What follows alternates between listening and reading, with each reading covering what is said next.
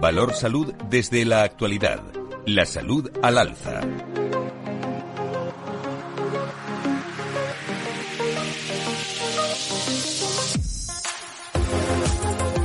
Y a esta hora de la mañana, a las 10 y 35, eh, damos eh, la bienvenida a José Soto, presidente de la Sociedad de Directivos de la Salud de, de Sedisa, que estarán con nosotros también durante todo, todo este año y hoy quería charlar yo para, para conocer muchas cosas más y siempre es un placer, siempre que lo hago hablar con, eh, con, un gran profesional y sobre todo con una persona que conoce muy bien la salud y la sanidad. Querido José, ¿cómo estás? Querido Pepe, me alegro de saludarte. Muy buenos días. Buenos días, Fran. Igualmente para mí es también un auténtico placer venir a tu programa. Muchísimas gracias. Bueno, ¿en qué estáis en Sedis ahora? ¿En qué, en qué objetivos estáis eh, donde hay una representación de directivos de la salud muy importante en España? Tenemos un gran objetivo, que fue el objetivo fundacional, diríamos, el fin por el que se funda SEDISA, que es mejorar la prestación de los directivos en sus respectivos puestos de trabajo. Y, tenemos un, horizonte, un horizonte que es, al cabo del tiempo, tenemos que conseguir ser más profesionales cada vez mm, de lo que hacemos y que se nos reconozca que somos más profesionales de lo que hacemos y que eso se traslade a la eficiencia de nuestras tareas, cada uno en sus respectivos puestos de trabajo, porque mejoramos la gestión porque estamos convencidos de que la gestión es, es, es, el más importante lema nuestro. La buena gestión también salva vidas.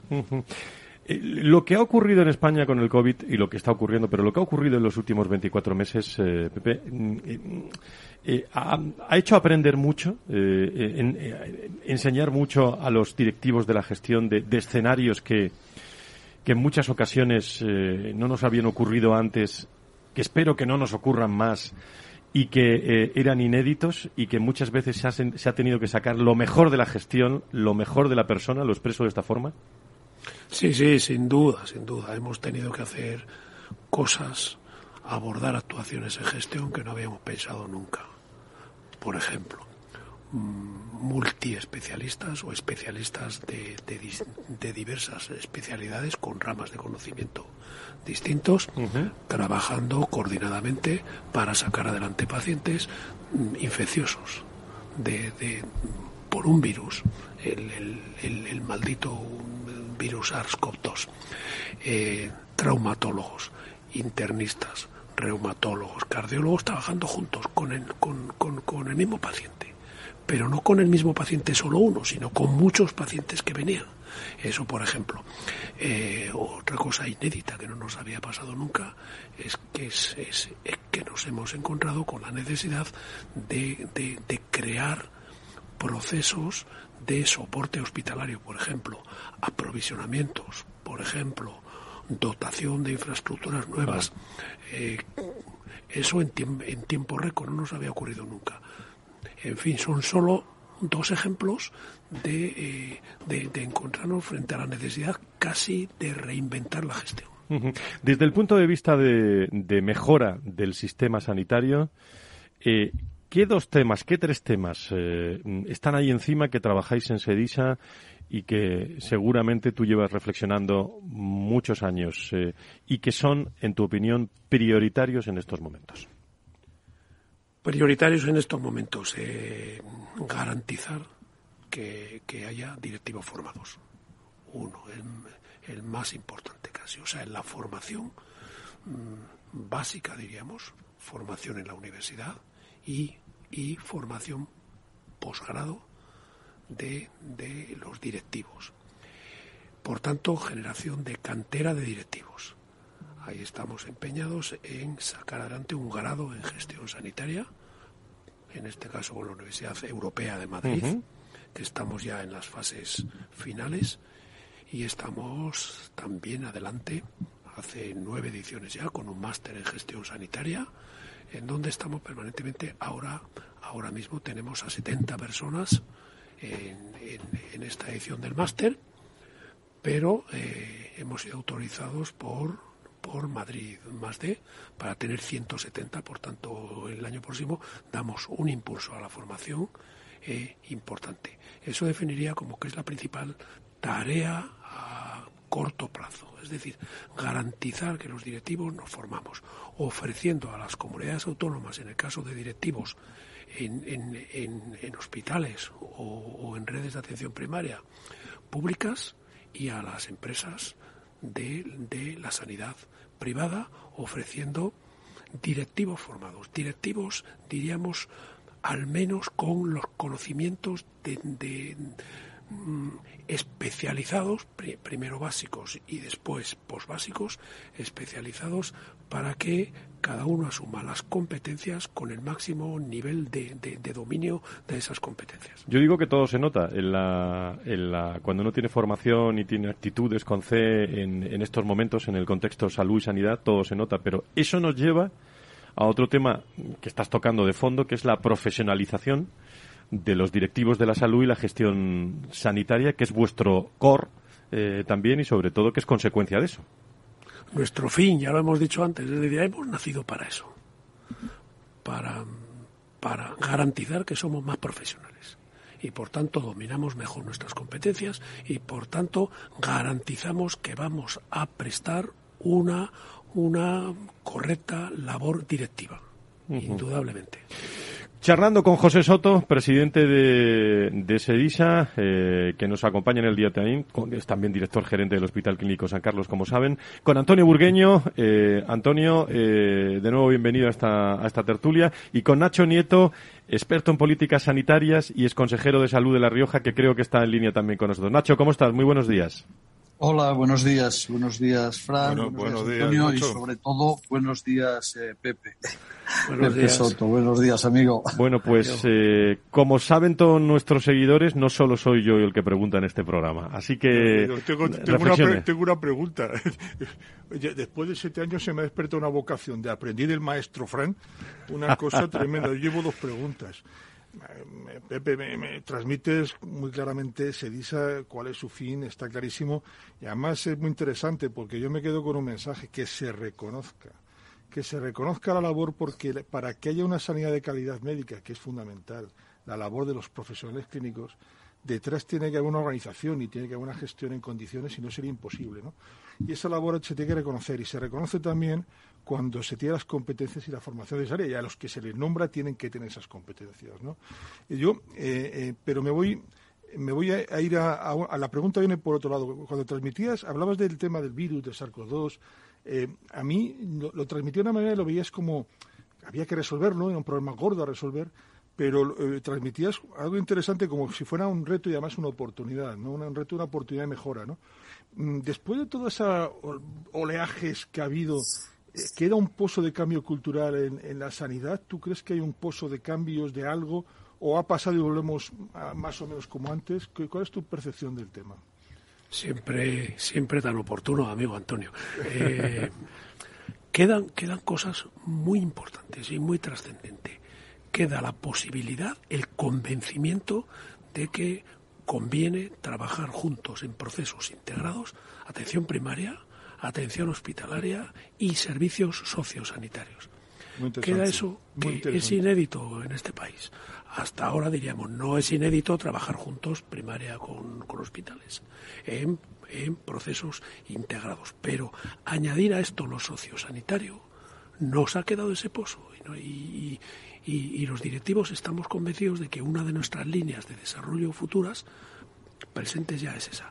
Queda también un impulso fortísimo a la transformación digital, que le estamos llamando como, como, amplio, amplio campo de trabajo a partir del tratamiento intensivo de los datos eh, y de las oportunidades que el tratamiento de los datos dan para el aprendizaje de las máquinas, para la, inteligencia artificial aplicada a diagnósticos y a caminos distintos de tratamiento para la definición de, los procesos, por tanto, integrados, aplicados a la resolución de enfermedades, queda eso también. Y queda también la, la indudable aportación de los directivos en todo esto. Es decir, es que los directivos ya no somos los que, los que únicamente firmamos firmamos las compras, firmamos los contratos, firmamos... No, es que los directivos eh, nos hemos convencido de que tenemos que estar también al pie del cañón con los sanitarios. No encerrarnos en nuestros despachos y no meternos a nuestras salas de reuniones. Nuestros despachos y nuestras salas de reuniones pueden ser incluso instrumentos de trabajo no, no, y no únicamente locales, pero eso, eso de fondo queda. Nacho Nieto, tu reflexión, tu pregunta a nuestro invitado. Sí, sí, la verdad es que Antonio ha sido, ha sido muy oportuno y no es que me la hayas pisado, pero si no lo hubiese hecho yo. Pero hay una, hay una cuestión, a mí me parece, me parece también, eh, para mí es, es muy importante, ¿no? antes eh, has dado en el clavo cuando, cuando estabas hablando de, bueno, pues que la situación que hemos vivido por el COVID, pues ha hecho que se corriese y que se avanzase mucho en muchas cosas que de alguna que de alguna manera estaban latentes y se han y se han hecho se han hecho cosas, se han tomado decisiones y en la práctica se han llevado a cabo que parecían imposible hace dos años, justo ahora hace dos años, y se nos hubiese corrido plantearlas y se han hecho. Mm, Pepe, tú yo a veces tengo la sensación de que esos avances que se han que se han, que se han conseguido y que han sido muy importantes porque han ayudado a que eso, has hablado de la, hemos hablado, se habla de la transformación digital, de ese planteamiento que es absolutamente imprescindible. Eh, a veces la sensación da que según se va acabando la urgencia y la situación más grave eh, que nos ha hecho vivir la pandemia, que algunas de esas cosas se vuelven a aparcar y se vuelve, se da un paso hacia atrás en, lugar de, adelante. Yo a veces tengo esa sensación y hay una cosa para mí fundamental.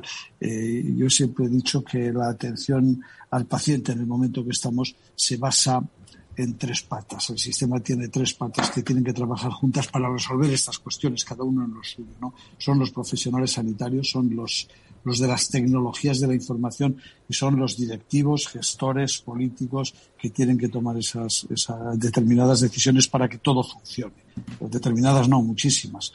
Eh, esas esas tres patas del banco, yo lo suelo representar así a veces gráficamente, un banco con tres patas son esas tres patas y encima pongo al paciente o a la persona que hace que se sustenten. Tienen que, no puede fallar, no puede faltar ninguna y además, claro, tienen que ser del mismo tamaño para que no coge la banqueta. Creo que os lo estáis imaginando. Cuando yo la, cuando pongo la foto se ve más claro, ¿no? Eh, vamos en ese, vamos de verdad en ese camino, se nos, están olvidando algunas cosas, eh, porque, porque ahí está el futuro, ¿eh? Ahí está el futuro de la sanidad, bajo mi punto de vista. Muy gráfico, amigo Nacho. Eh, ayer me preguntaban esto en un debate de ámbito argentino, con, con, la diferencia de horas. Casi, casi era esta misma pregunta, pero hacía mención a los cuatro estamentos que tú has mencionado. Directivos, profesionales sanitarios, profesionales de, la tecnología, de la información, comunicación, eh, de, la y, salud y pacientes. Y yo recordaba una vez que en, una, en otro debate una portavoz de una gran organización de los pacientes me dijo, mire, están ustedes hablando de colocarnos a nosotros en el centro de sus debates, de sus decisiones y tal. ¿Para qué nos quieren en el centro? Para pegarnos de todas esquinas, para, para presionarnos. No, no nos pongan en el centro, pónganos a su lado, a su derecha o a su izquierda, para ver, para ver lo mismo, para que podamos analizar conjuntamente, para que a ustedes, a los directivos o a los profesionales, podamos mm, asesorarles diciéndoles cuáles son nuestras opiniones, nuestras experiencias, nuestras valoraciones y por tanto podamos trabajar con ustedes en las tareas de gestión, de dirección, dirección de los hospitales y de los procesos asistenciales, de las dos cosas. Eso es básico. A mí me parece que eso es una tarea que no vamos a, abandonar y que es una tarea que, nos, que nos está cambiando la mentalidad porque es necesario cambiar la mentalidad. Con lo que nos ha pasado es un refuerzo de lo que ya veníamos pensando antes. Podemos ahora mismo dedicarnos a las cosas urgentes, que es vamos a resolver el, el, atasco que se nos ha generado durante estos años en la lista de espera pero lo sustancial es que sigamos pensando en esa transformación organizativa también de los hospitales y de los centros de salud. Pero, pero es que eh, está hilado, y lo hilo con tu reflexión que está, que está siendo el eje en estos momentos de la conversación de, de los procesos integrados. El proceso integrado, y no te descubro nada, lo pongo encima de la mesa, te va a ayudar a que esa demanda fluya mejor, la resolución de la misma. Eh, y por lo tanto no pones como fin quitarme la demanda, sino hacer las cosas bien de manera integrada y tendré como consecuencia esa resolución. Así lo veo yo, por lo menos. Efectivamente, Antonio, empezando, empezando además ese papel de integración de todos los actores desde el primer momento que el paciente siente que tiene que ir al médico y siente que tiene que ir al médico de atención primaria. Sabéis que, eh, que desde el punto de vista incluso profesional, en los últimos años, eh, bueno, pues eh, estamos muy pendientes de todos los temas de salud. También de todos los temas de recursos humanos, ¿no? Eh, desde hace desde hace muchísimos años. Y aquí en esta mesa, en los últimos ocho años siempre ha estado presente la escasez de talento. Te lo puedo preguntar de distintas formas, ¿eh? pero eh, qué importante en estos momentos el mundo siempre lo ha sido, ¿eh? De las personas, de los recursos humanos en la gestión sanitaria. A ver, estamos en un sector probablemente de los que más talento, por lo menos teórico, acumulamos en todo el mundo en, todas las economías. El sector sanitario tiene profesionales en más de un 85% titulados universitarios superiores. Por tanto, se les presume un conocimiento y un talento oficial reconocido, reconocido por las instituciones en forma de, de, expedir un título, que ese título habilita para nada más y nada menos que invadir al paciente invadir el cuerpo de una persona, o invadir o tocar o, analizar, en definitiva, trabajar con personas. Eso exige que ese talento sea además un talento, eh, diríamos que no un talento técnico, sino además del talento técnico, un talento humanístico, un buen trato, una correcta educación en todo lo que se hace y un respeto a la dignidad humana, que a veces con el transcurso y el agravamiento de una enfermedad no es fácil. O hemos pensado que no era fácil. Ahora nos hemos dado cuenta de que precisamente cuanto más se agrava el proceso de enfermedad de una persona es más necesario y se acepta mejor, por lo tanto se vuelve más fácil. Eso es un reto importante. Y podríamos decir, nos falta ese talento relacional en nuestras organizaciones. Pues si analizamos que nos faltase, tendríamos que hacer programas intensivos para convencer de, y para enseñar herramientas para que esas relaciones se llenen también o llenen, llenen también el talento, la parte de talento que podría faltarnos.